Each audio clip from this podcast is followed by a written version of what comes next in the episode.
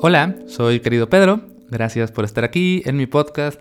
Hoy vamos a hablar acerca de dónde vivirá tu amor cuando mueras. Pero antes de pasar a este tema, rápidamente quiero invitarles a quienes viven en la Ciudad de México. Este miércoles 12 de abril voy a estar presentando mi nuevo libro, Siéntate contigo mismo, en el Museo Sumaya a las 7 de la tarde. Entonces, si vives en Ciudad de México, si estás escuchando esto antes del miércoles 12 de abril a las 7 de la tarde, ojalá puedas acompañarme, la entrada es libre y tú solamente llega al Museo Sumaya, pregunta dónde es la presentación de Pedro Campos y ahí voy a estar, voy a hablar de mi libro, voy a leer algunos fragmentos, me va a acompañar Mar del Cerro de Medita Podcast y pues ojalá sea un evento muy bonito y me encantaría que estés ahí y que podamos conocernos. Ahora sí, hablemos del tema de hoy. ¿Dónde vivirá tu amor cuando mueras? Y para empezar con este tema, se me ocurrió hablar de un salero, porque estoy grabando el podcast en una mesa y aquí hay un salero. Y pensé, este salero tiene mucho amor de por medio, ¿no? O sea, para que este salero exista, tuvo que haber muchísimas personas que pusieron su talento, su esfuerzo, su creatividad, su cariño, su presencia.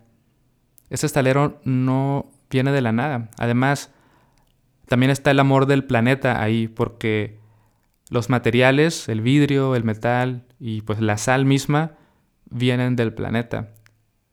Entonces piensa en que ese salero primero alguien tuvo que inventarlo, ¿no? Alguien se le tuvo que ocurrir la idea de usar un recipiente, ponerle una tapa con hoyitos y que por ahí salga la sal, ¿no? Entonces el amor de esa persona, por ponerle un nombre, ¿no? Por decir amor, o sea, me refiero a, talento, creatividad, cariño, presencia, acciones. O sea, la presencia de quien inventó el salero está aquí de alguna manera. Luego, todas las personas, bueno, además quien diseñó este salero en particular, quien dijo, bueno, voy a hacer un salero con esta forma, con estos materiales, de este tamaño. La, creatividad de esa persona también está aquí, en este salero. Luego todas las personas que fabricaron este salero, quienes hicieron los materiales, quienes lo ensamblaron, luego todas las personas que lo transportaron hasta una tienda donde alguien con mucho cariño lo acomodó para que alguien lo viera y decidiera comprar este salero y luego este salero apareciera aquí en esta mesa. Entonces, este salero contiene muchas historias, contiene muchas manos que son parte de él. Y al mismo tiempo, yo con este salero puedo cocinar y puedo preparar, mm, no sé, una sopa. Entonces yo voy a usar este salero para ponerle sal a la sopa y darle sabor. Y con esa sopa yo puedo compartir también mi cariño, mi, talento en la cocina y alguien más puede disfrutar esta sopa que fue hecha por mí y que al mismo tiempo la sopa contiene tantísimos ingredientes y tantísimas manos que estuvieron involucradas en esa sopa, ¿no? Las personas que, no sé, si la sopa tiene verduras, pues de dónde vienen esas verduras. Y así te puedes ir, nunca termina. Pero a lo que quiero llegar con esto del salero y de la sopa es que todas nuestras acciones continúan, todo lo que hacemos no termina ahí, sino que tiene un impacto y da pie a otra cosa. Entonces, esto quiere decir que nuestro amor, nuestro cariño, nuestro trabajo, nuestro talento, nuestras palabras, nuestros pensamientos, viven fuera de nosotros, siguen viviendo. Una vez que generamos algo, eso sigue teniendo un impacto. Y es muy bonito, bueno, a mí se me hace muy bonito verlo porque es como que en medio de toda esta vida caótica y rara, podemos tomarnos un momento para decir, wow, cuánto amor tengo y cuánto amor también yo he dado de múltiples formas. Entonces, primero me gustaría que reflexionemos particularmente de lo que recibimos, del amor que recibimos. Entonces, no sé, piensa en este podcast, tú estás recibiendo esto y pues el cariño que yo le pongo a grabar esto pues tú lo estás recibiendo, ¿no? En forma de palabras, de ideas, de reflexiones. Esto es solo un ejemplo. Ahora piensa en la música, la música que disfrutas y que te gusta y que a lo mejor ha sido soundtrack de partes muy importantes de tu vida. O esas canciones que te alegran el día o lo que sea. Piensa todo lo que e, está puesto en esa música. Quién la compuso, quién la cantó, quién la grabó. Todo el talento, cariño que hay ahí en, una sola canción. Piensa en la comida que comes todos los días. Piensa en todas las personas con las que has interactuado en tu vida. Tu maestra de primaria que te enseñó a leer. Eh, tu tío que alguna vez a lo mejor te dio un consejo o te ayudó de alguna manera y que sin eso no hubieras podido lograr otra cosa. Piensa en las primeras personas con las que trabajaste en tu vida y lo que aprendiste de esas personas. Entonces, si, empiezas a hacer esta contemplación de, wow, todo lo que he recibido, pues es muy bonito. Entonces, quiero leerte un, un pequeño texto que escribí, que es como una especie de ejercicio para invitar a la reflexión. Y dice así. A lo largo de tu vida, ha habido muchísimas personas que han compartido contigo su amor y su generosidad. Para comprobarlo, te invito a que realices el siguiente ejercicio. Piensa en todas las personas que han contribuido a tu bienestar desde que naciste hasta el día de hoy. Personas que te han cuidado, personas que te han enseñado algo, personas que te han sacado de un apuro, personas que te han acompañado en momentos tristes, personas que te han acompañado en momentos felices, personas que te han ayudado a ser quien eres, personas que te han regalado su cariño. Dejaré un momento de música para que recuerdes a todas esas personas con una sonrisa.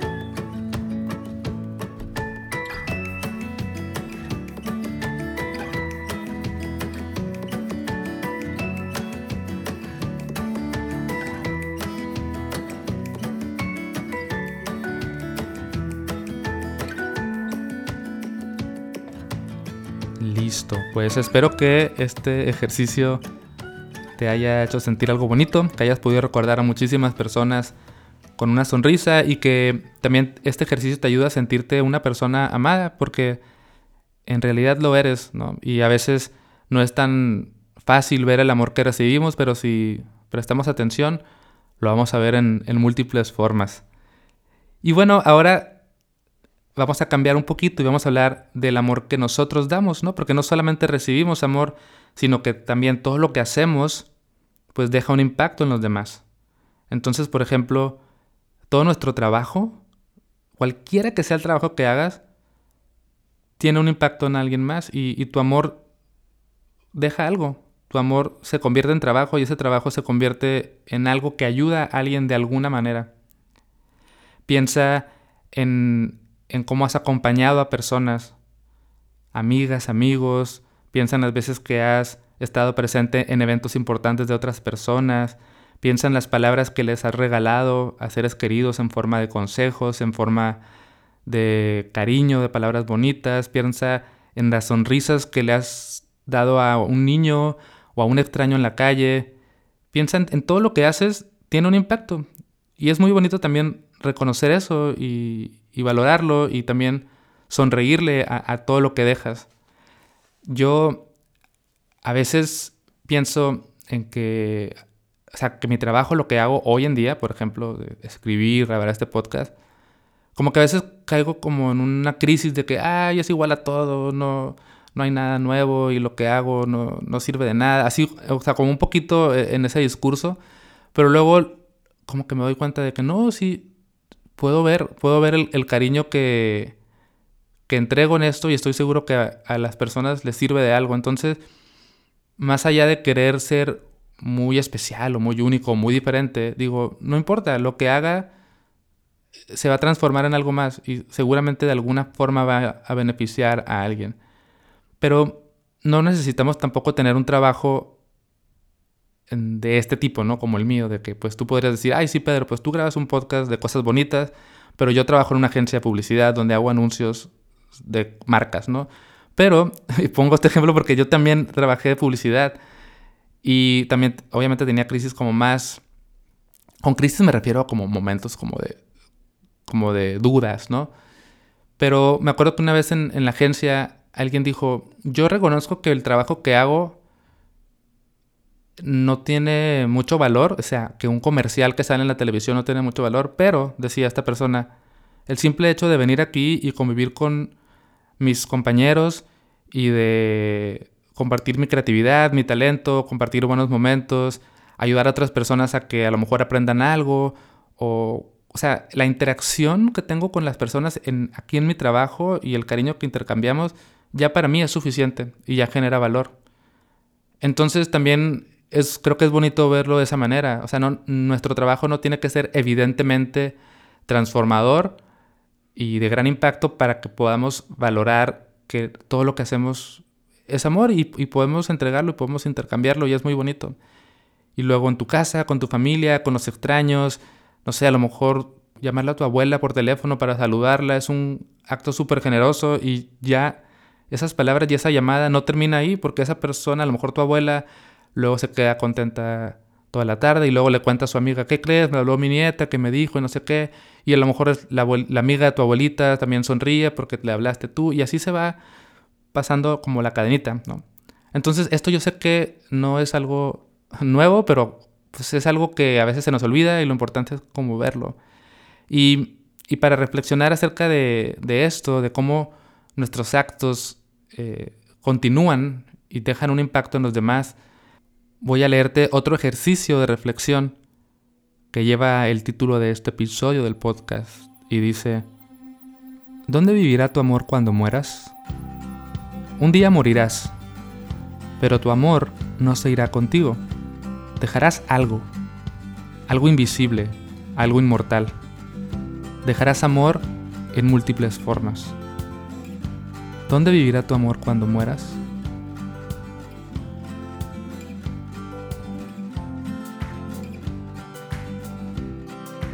Una vez puse esta pregunta en Instagram, ¿dónde vivirá tu amor cuando mueras? recibí muchas respuestas y decidí hacer un poema colectivo, como que combiné algunas respuestas, las, las mezclé, las integré y salió esto. Dice, ¿dónde vivirá tu amor cuando mueras?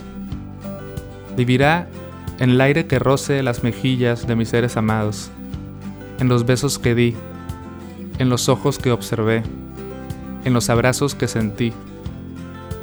Vivirá en mis hijos, en mis sobrinos, en mis poemas, en mi perro. El amor no nace ni muere. Por eso mi amor vivirá en mis canciones favoritas, en los atardeceres, en los girasoles, en las montañas y en las nubes.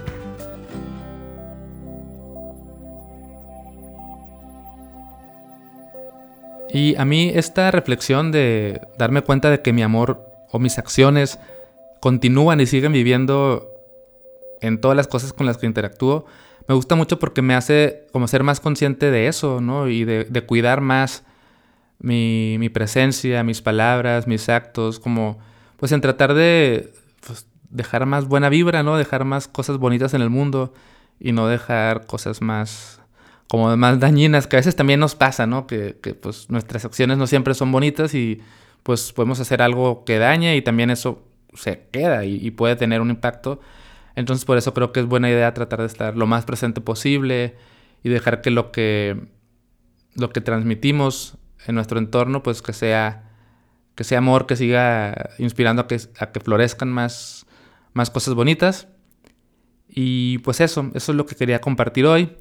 Y para cerrar voy a leer un texto que no es mío, que es una canción muy muy famosa que se llama Todo se transforma de Jorge Drexler.